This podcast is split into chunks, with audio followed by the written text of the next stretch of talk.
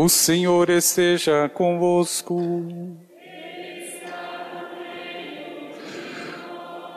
Proclamação do Evangelho de Jesus Cristo segundo Mateus.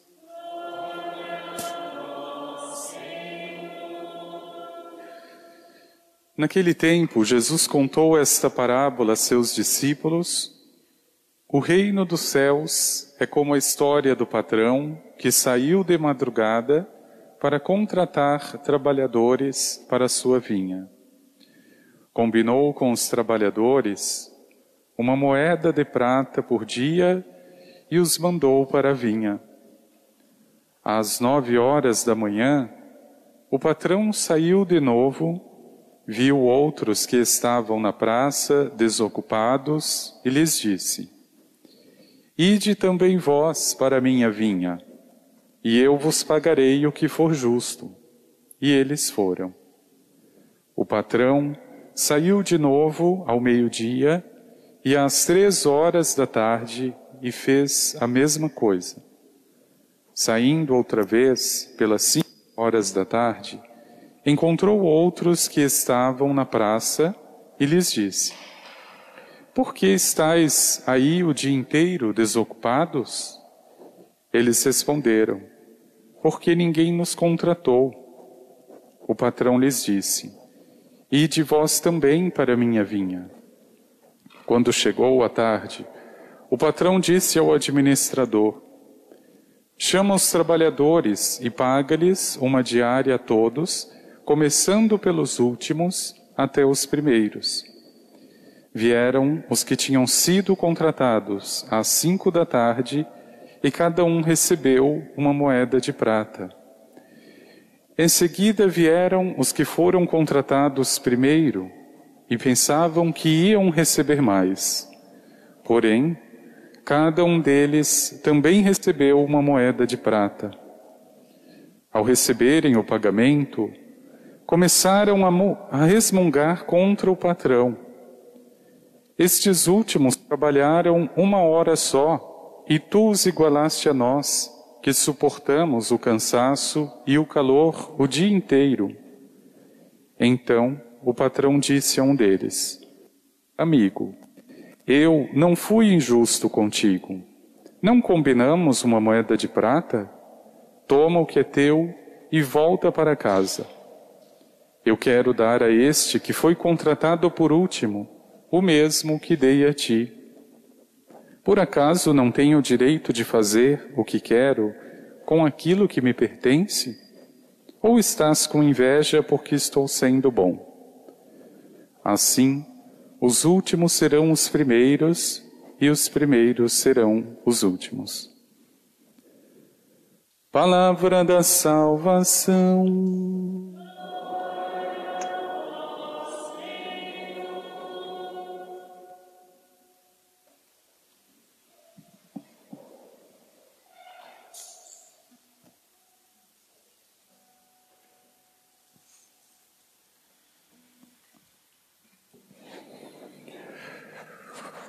Por que estáis aí o dia inteiro desocupados?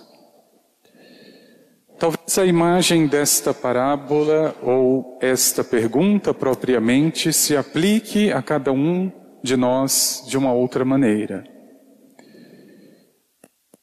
De fato, meu irmão e minha irmã, é fato que a cada dia, a cada ano, a impressão que temos, pelo menos a maioria de nós, é que o tempo está passando muito depressa.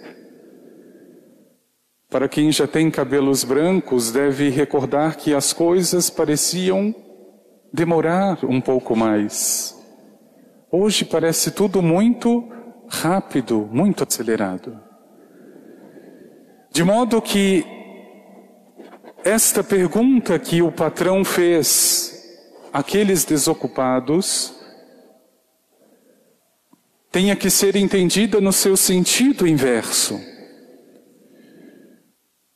Nós não estamos mais desocupados quando passa o Senhor na nossa vida. O Senhor da vinha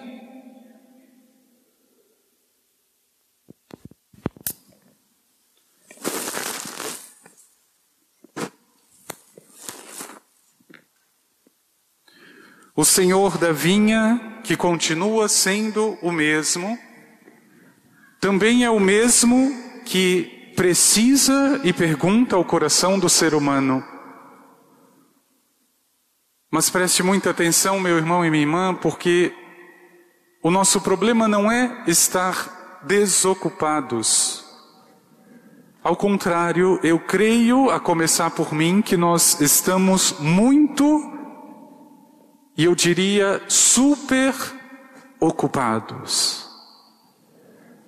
Agora, o que com certeza o Senhor da vinha passa e pergunta ao teu coração, ocupado para quem?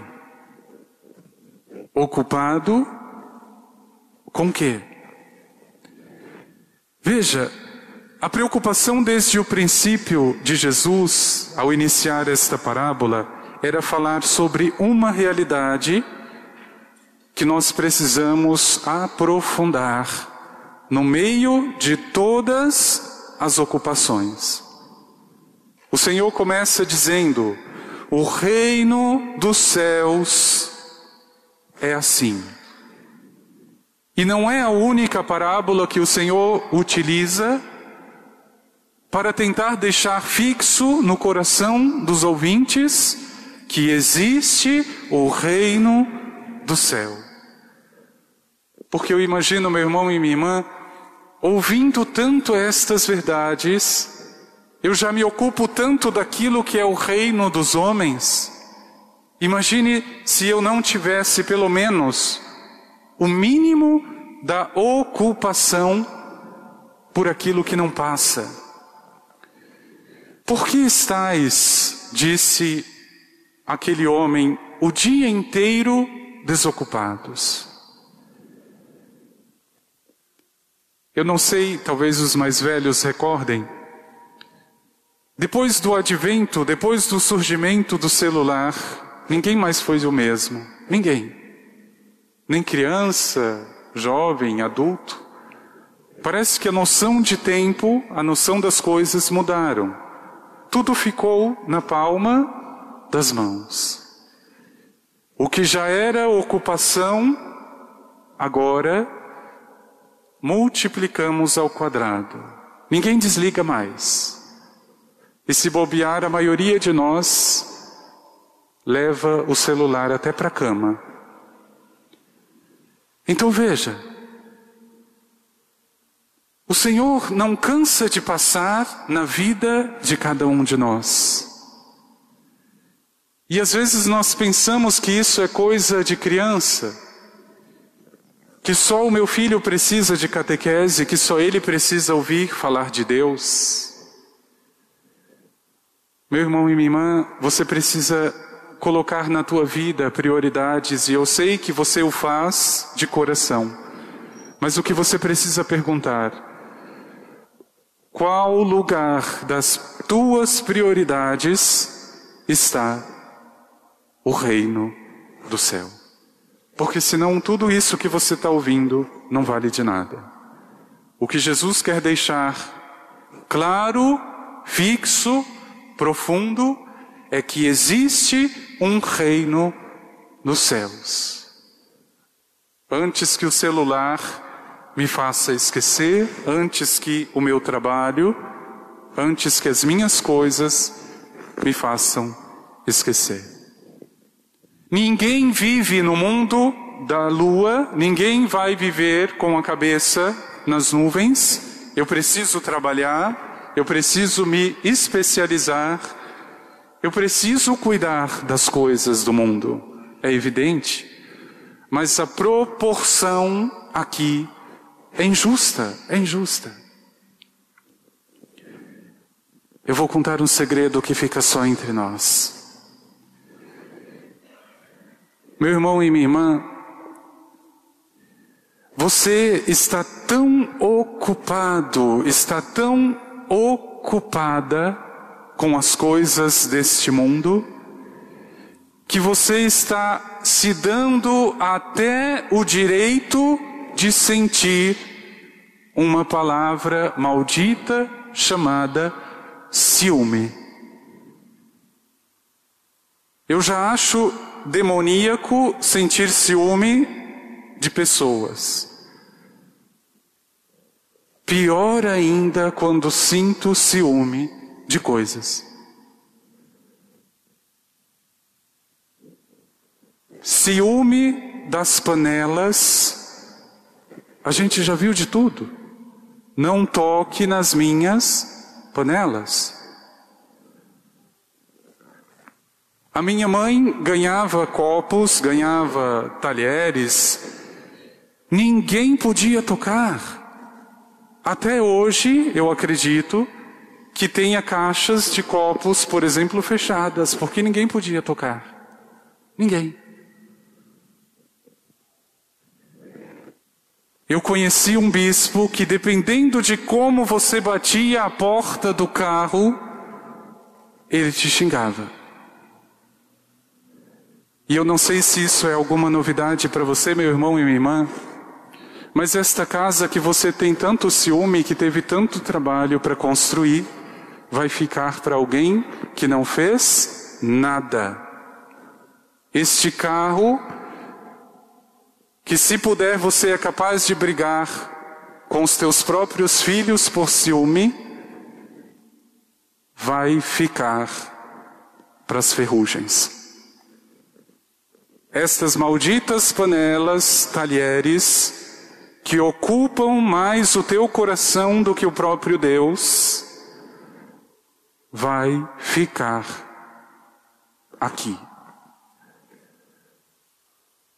Veja como Paulo tem uma lucidez até diante da morte, diante da superficialidade das coisas.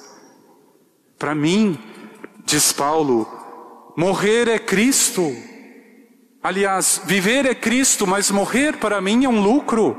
Eu não sei o que escolher. Se morrer é estar do lado de Cristo, isso para mim de longe é o melhor. Mas se está aqui, eu sirvo e ajudo os irmãos, eu também não sei o que escolher.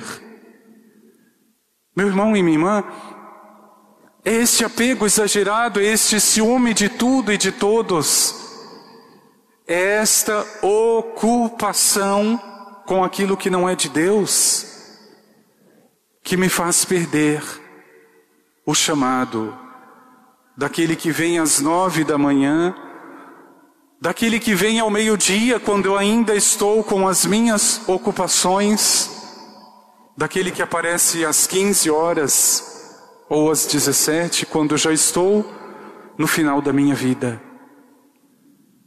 Agora a pergunta que o coração deveria fazer a todo instante: por que essa ocupação que é tão importante não é mais proporcional? Se me ocupo tanto destas coisas que são importantes, mas que passam e que ficam, por que não ocupar-me ainda mais daquilo que não passa?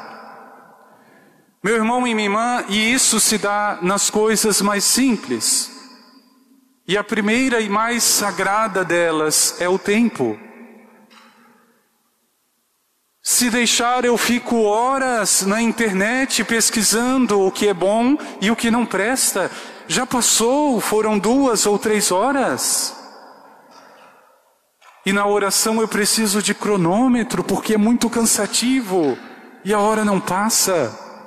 Veja a proporção ou a desproporção daquilo que passa, que me prende, que me ocupa, daquilo que não passa e que eu não dou mais tempo ou ouvidos. Por que estáis o dia inteiro desocupados?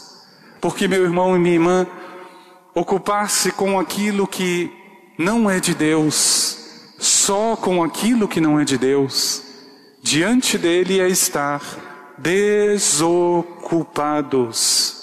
Este é o, o sentido da pergunta. Por que eu estou tão desocupado de Deus? Por que a minha família ainda ignora coisas tão simples? Pois eu digo, meu irmão e minha irmã, talvez como um conselho ou até mais como uma obrigação.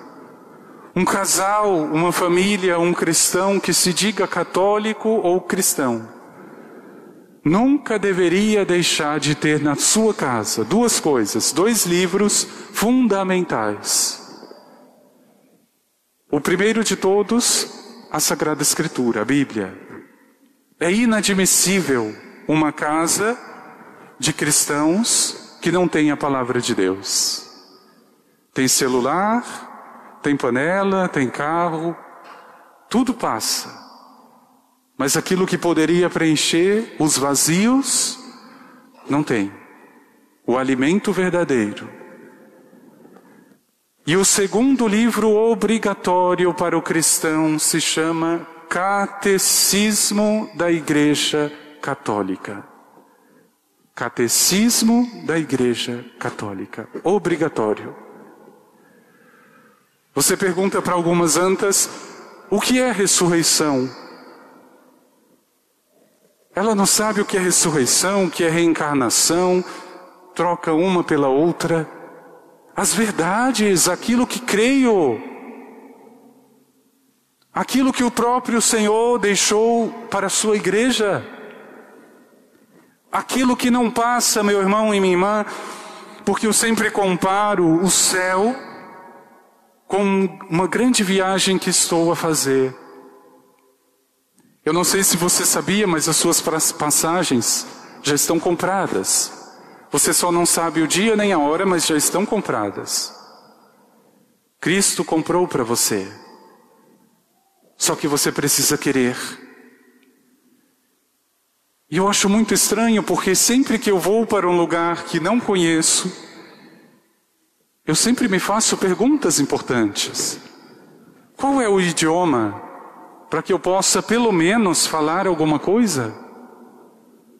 Meu irmão e minha irmã, você que não lê como família, como filho de Deus, a palavra de Deus, como é que você acha que vai chegar ao céu? Qual é o idioma que você está aprendendo para poder chegar neste lugar? Junto de Deus? Será que tudo isso que você faz hoje é tão mais importante assim? É pedir ao Senhor e colocar no coração este desejo. Como a primeira leitura de Isaías já lembrava, procure o Senhor enquanto ele se deixa encontrar. Busque a Deus enquanto ele está perto, porque eu tenho certeza que chegará o momento em que nós tentaremos, mas já não será possível encontrá-lo. Por isso, meu irmão e minha irmã, o dia de hoje que o Senhor te concedeu não é por acaso.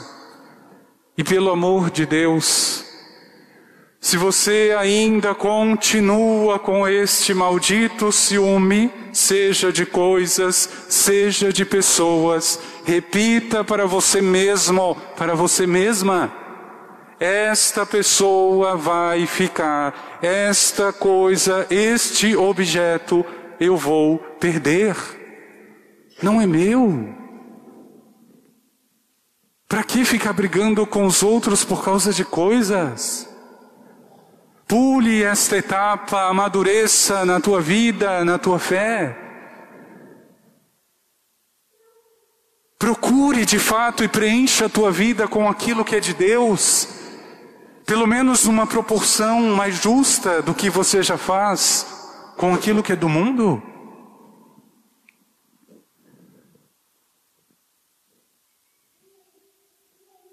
Tem algumas antas que acham que são velhas demais para aprender a ler e escrever.